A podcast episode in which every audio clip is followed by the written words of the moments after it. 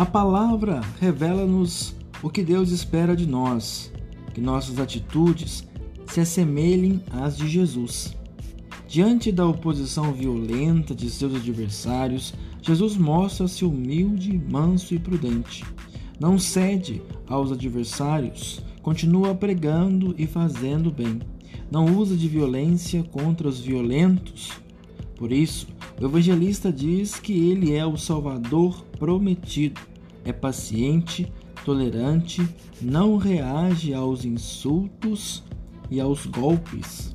Na sua vitória é certa e ele será a esperança de salvação para todos.